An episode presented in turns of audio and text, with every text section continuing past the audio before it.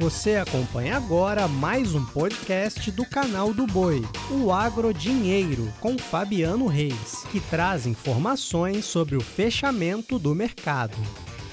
Olá, amigos do podcast Agro Dinheiro. Começamos agora a edição desta quinta-feira, 5 de janeiro, dia que tivemos maiores quedas, né? mais quedas no mercado agrícola internacional, eu falo especificamente de Chicago. Houve recuo para milho, para trigo, mas essas duas commodities têm um certo equilíbrio, né? Tem caído, mas não tão de maneira abrupta como a soja. Soja hoje esboçou uma reação na abertura dos negócios, pela manhã vinha com uma ligeira alta, mas voltou a fechar em queda na bolsa norte-americana. Essa operação no vermelho, ela veio também com a mudança no petróleo. Petróleo que subiu, não chega a 80 dólares o barril, mas subiu 3% o barril de WTI no dia de hoje. Né? E o Brent também subiu. Isso impacta nos negócios com soja. Como está subindo, poderia ter impactado de maneira positiva.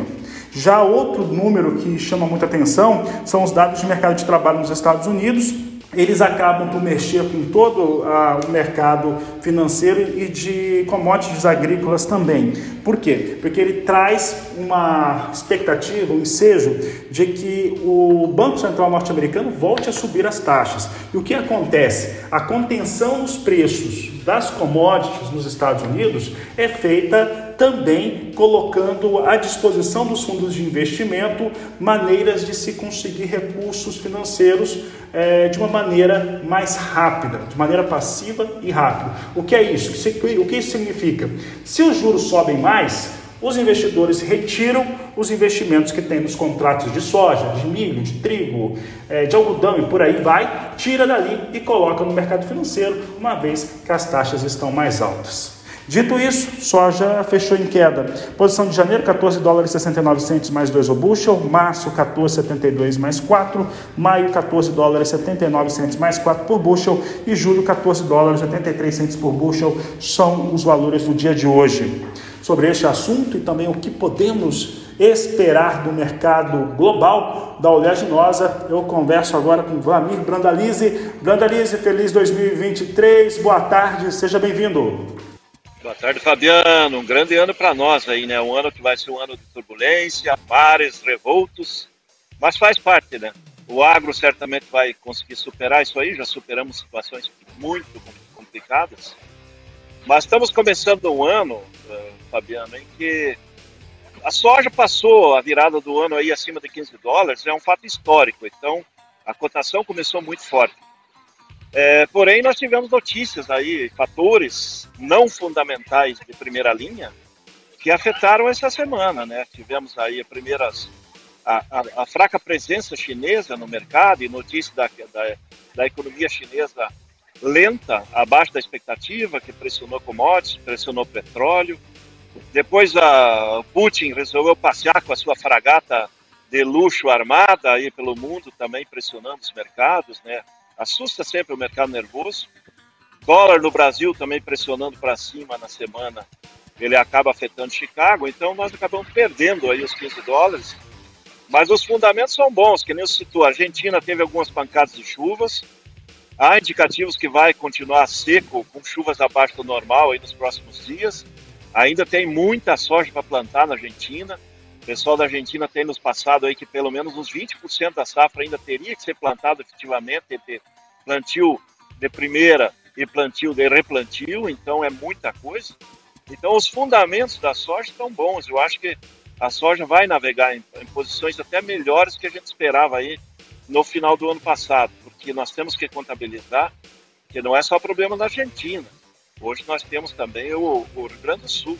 No Rio Grande do Sul, pelo menos 3 milhões de toneladas de soja já foram tomadas aí pela, pela seca, né? E, e a situação no Rio Grande do Sul ainda não se normalizou, né, Fabiano? Sem dúvida, Brandaliza. Rio Grande do Sul vem aí com, com risco à sua produção. É algo que já vai se mostrando que deve confirmar uma safra menor, não uma quebra expressiva, claro, como aconteceu na campanha passada, mas já representa uma produção menor do que o potencial que o Estado tinha.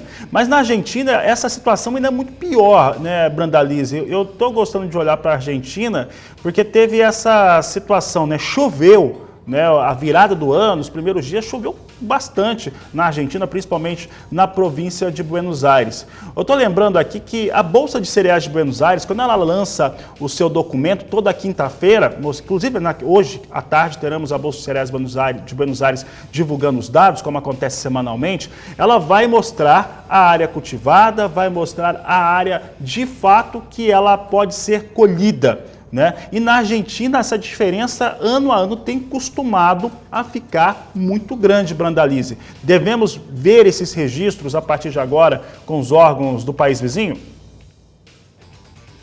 Provavelmente sim, né? Porque a Argentina ela vem sofrendo com o clima, né? E o clima não vai mudar muito lá, não, né? Então, é final de, de dessa da laninha, é uma situação complicada, vai ter um início de El tem muita coisa que vai ser plantada agora em janeiro.